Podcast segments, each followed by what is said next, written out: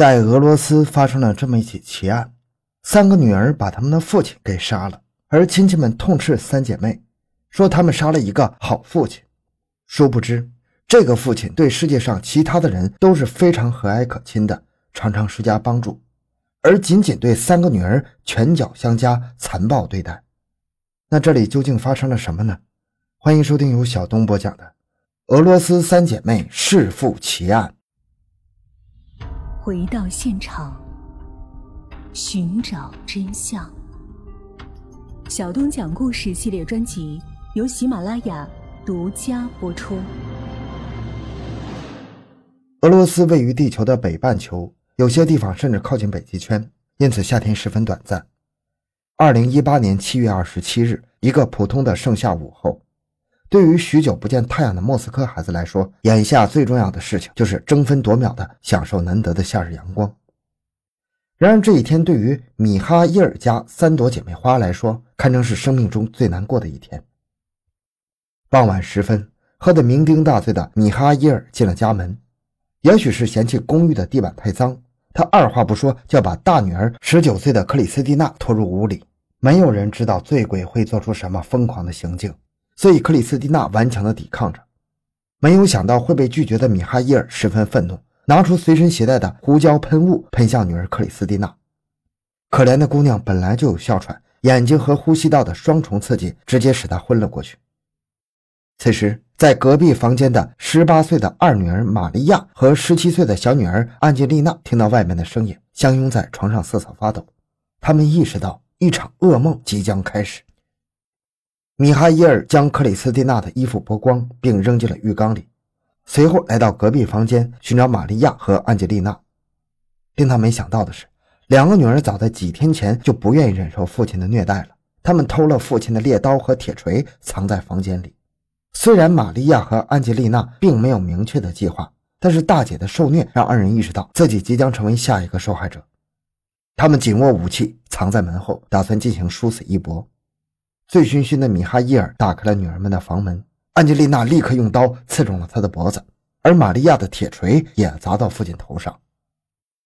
不过，米哈伊尔实在是太强壮了，他没有立刻倒下，而是惊恐地看着两个女儿。倘若换在以前，他必然用两记耳光将女儿打倒在地。可当他看到女儿手里的武器后，也感到了一丝畏惧，最终决定逃出去再说。也正是这个决定，将米哈伊尔的后背暴露给了女儿玛利亚和安吉丽娜。意识到这是自己反抗的最好机会，甚至是唯一机会。于是二人冲上前去，用刀和铁锤持续攻击。而克里斯蒂娜也被惊醒，捡起父亲丢掉的胡椒喷雾，前去帮助两个妹妹。数分钟之后，父亲倒在血泊之中，他的脖子、胸腔、心脏和后背一共被刺了三十六刀，头上也布满了无数的锤击痕迹。冷静下来后，年龄和胆子最小的妹妹安吉丽娜感到了害怕，于是他报了警。急救人员赶来之后，宣布米哈伊尔当场死亡，而警察也逮捕了三姐妹。面对警方的审讯，二女儿玛利亚表示，她宁可去坐牢，也不愿意继续在这个家庭继续生活了，因为这个家庭里的生活让自己无法忍受。这一观点得到了克里斯蒂娜和安吉丽娜的一致同意。米哈伊尔的死亡在当地引发了巨大的轰动，在邻居们以及亲朋好友的描述中，这位神秘男人的形象变得丰满起来。当地的东正教会将米哈伊尔视作领袖，这位常年佩戴十字架的忠实信徒曾经去过耶路撒冷朝圣，也进入过约旦河受洗，这被视为一种高度虔诚的行为。同时，米哈伊尔也是莫斯科东北地区的地下大佬，每当帮派产生矛盾，都愿意找他充当话事人进行调解。邻居们从来没有见过米哈伊尔去工作，不过他的车里总是装着枪支、砍刀和弓箭，而他的银行卡在月初总会有各种进项。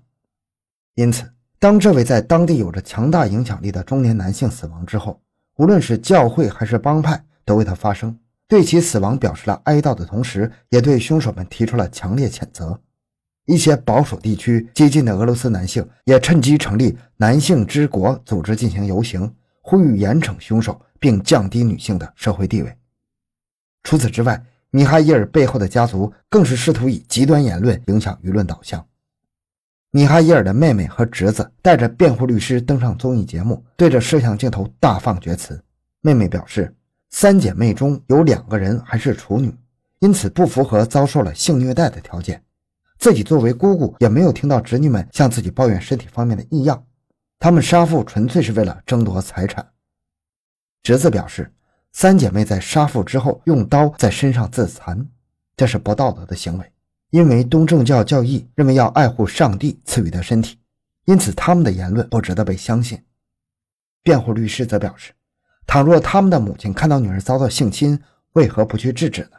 其潜在台词就是：既然母亲没有为女儿遭到性侵报警，就说明这件事情根本就不存在。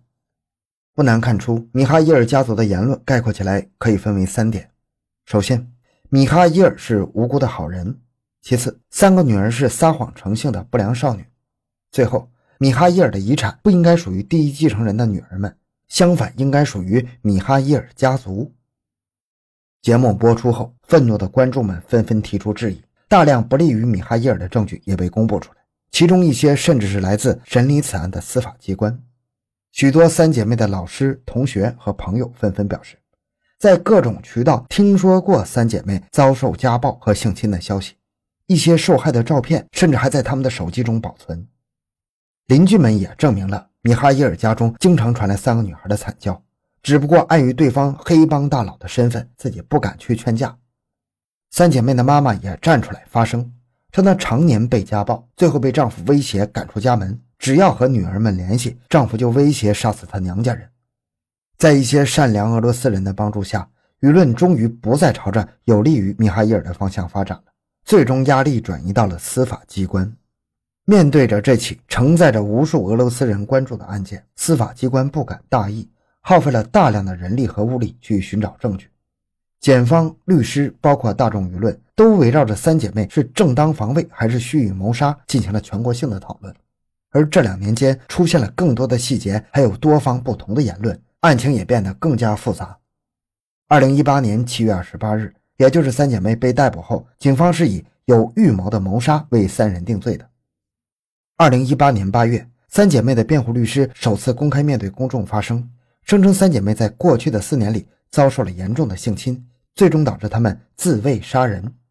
二零一八年九月初，小女儿安吉丽娜，也就是那个持刀者，在心理评估后被认为存在严重的精神类疾病，这条证据在未来庭审将起到极其重要的作用。二零一八年九月底，三姐妹被保释出狱。二零一九年一月，检方在记者发布会上明确表示，三姐妹遭到了米哈伊尔残酷的虐待和性侵，这促使检方将有预谋的谋杀降级为合理自卫杀人。二零一九年五月，检方在没有新证据的前提下，再一次将合理自卫杀人升级为有预谋的谋杀。倘若这一指控成立，长女克里斯蒂娜和次女玛里亚可能被判处最高的二十年监禁，而小女安吉丽娜因为作案时尚未成年，将在少年法庭受审。值得一提的是，在最终的尸检报告中，米哈伊尔被认定为死于致命刀伤，而刀正是小女儿安吉丽娜持有的武器。由于小女儿患有精神疾病和未成年，所以三姐妹均不会被判处死刑，这也为他们的支持者提供了强大的信心。二零一九年六月，俄罗斯多地爆发了大规模声援三姐妹的游行活动，超过五十万人为三姐妹请愿，要求还他们自由。二零一九年六月之后，三姐妹的案子暂时搁置，检方表示需要更多的证据。受疫情影响，此后很长一段时间内，三姐妹杀夫案没有新的进展。不过，就在二零二一年的八月十四日，针对这起案件的调查似乎重启了。俄罗斯最权威的媒体塔斯特率先报道。经过权威心理机构认证，凶案发生时，三姐妹已经患有被虐综合症以及严重的 PTSD，也就是创伤后应激障碍。